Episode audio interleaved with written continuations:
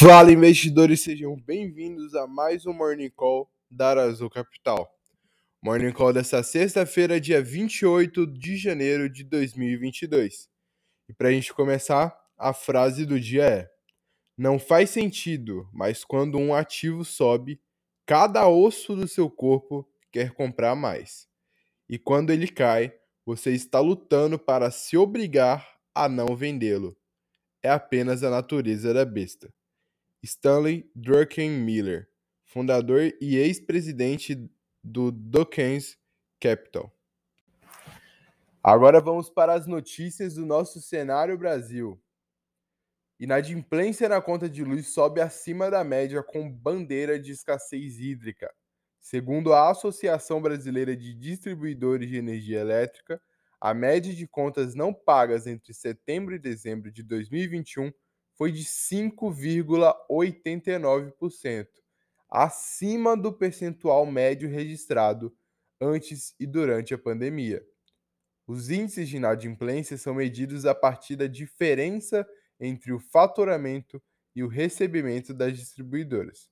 Nos 12 meses até março de 2020, quando a crise sanitária da Covid-19 chegou ao Brasil, a média de inadimplência no setor era de apenas 3,76%. Nos primeiros meses da pandemia, a taxa subiu, chegando a 12% em abril de 2020, mas acabou caindo novamente nos meses seguintes. A média no período entre março de 2020 e dezembro de 2021, já considerando o aumento causado pelas maiores tarifas, ficou em 4,46%. Novo acordo de livre comércio Brasil-Chile entra em vigência. O Chile é o quinto maior destino das exportações brasileiras e a participação dos produtos made in Brasil manteve-se praticamente estável ao longo da década passada, diferentemente de outros países onde houve avanços significativos da China e de outros asiáticos. A Confederação Nacional da Indústria aponta como um dos principais benefícios dessa, desse acordo o acesso facilitado a um mercado de 11 bilhões de dólares por ano em licitações públicas chilenas. A entidade vê potencial para empresas brasileiras em serviços portuários, construção civil e tecnologia da informação, por exemplo. Para o, para o agronegócio, uma das vantagens é o pre-listing, Agora na nossa seção de empresas e mercados. O desiste de IPO em meio à liquidação de ações de tecnologia. A oferta está sendo retirada devido às condições voláteis do mercado, informou a plataforma de compartilhamento de arquivos. Na semana passada, a empresa reduziu em 20% sua meta de receita original, buscando levantar 125 milhões de euros. A, o IPO proposta havia avaliado a empresa em até 716 milhões de euros. As ações de tecnologia foram envolvidas em uma rotação de ativos de crescimento espumoso, à medida que a perspectiva de aumento das taxas de juros eleva os rendimentos dos, chicos, dos títulos. O subgrupo de tecnologia do Stocks 600 Index tem o pior desempenho do benchmark esse ano. Great Wall produzirá exclusivamente veículos híbrido, híbridos e elétricos no Brasil. A direção da Great Wall confirmou um investimento de 4 bilhões até 2025 e anunciou que futuros planos poderão somar 10 bilhões de reais. Na primeira fase do investimento, que inclui início de operações da fábrica em Iracemápolis, serão contratados 2 mil trabalhadores. A empresa prevê 8 mil empregos indiretos nessa fase. A montadora chinesa pretende exportar veículos para mercados além da América Latina, segundo o chefe de operações no Brasil, como ali. Segundo ele, a empresa prepara ainda um centro de pesquisa no Brasil e pretende fazer parcerias com universidades. Já no cenário político do nosso país, Bolsonaro assina MP que autoriza o Brasil a retaliar países que descumprirem decisões da OMC.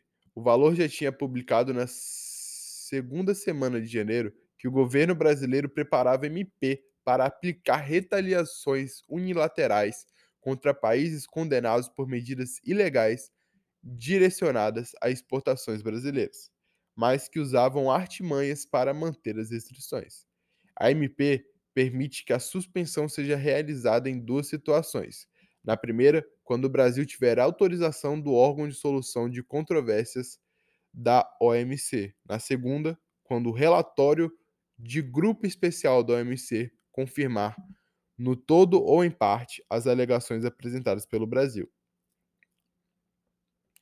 Na contramão, Caixa abre agências e deve contratar pessoal.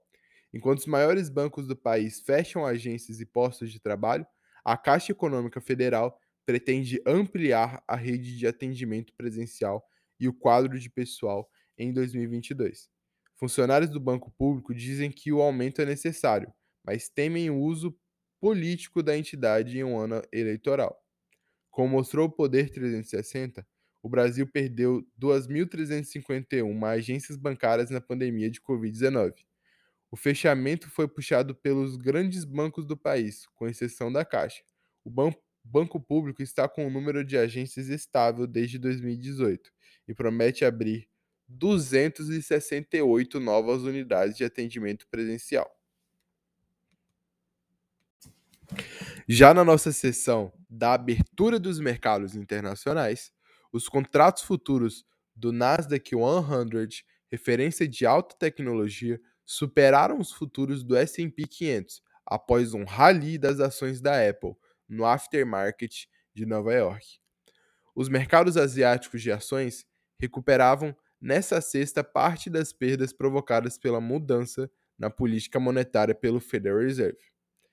E os mercados europeus recuaram na sexta-feira, com as ações globais encerrando uma semana de extrema volatilidade após reunião de política monetária do Federal Reserve dos Estados Unidos. Agora no nosso cenário mundial. OMC autoriza a China a impor 645 milhões de dólares em tarifas sobre produtos dos Estados Unidos. A sentença segue uma decisão anunciada em julho de 2019 pelo órgão de resolução de disputas da OMC, que estava paralisado desde então pelo bloqueio dos Estados Unidos à indicação de novos juízes.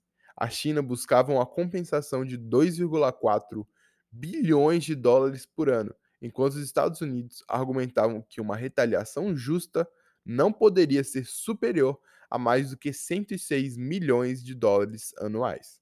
A decisão permite que a China tome medidas para responder ao que a OMC considerou como tarifas injustas dos Estados Unidos sobre alguns produtos chineses, como papel térmico, painéis solares e torres eólicas.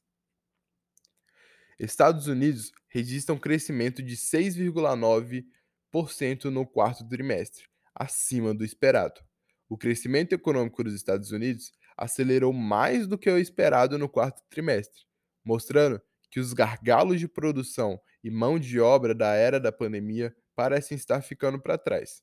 O produto interno bruto expandiu a uma taxa anualizada de 6,9% após o crescimento de 2,3 no terceiro trimestre, segundo a estimativa preliminar do Departamento de Comércio. A aceleração refletiu uma alta no consumo pessoal, que cresceu 3,3% após uma alta de apenas 1,2% no período anterior. Petróleo e commodities. Os preços do petróleo subiram na sexta-feira, em seu sexto ganho semanal, em meio a preocupações de oferta apertada, já que os principais produtores continuam sua política de aumentos de produção limitados em meio a crescente demanda por combustível.